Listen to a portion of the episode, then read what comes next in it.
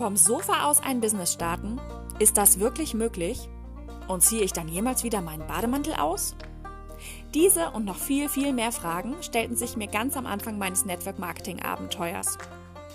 Und die Antworten, die ich gefunden habe, möchte ich euch hier in diesem Podcast geben.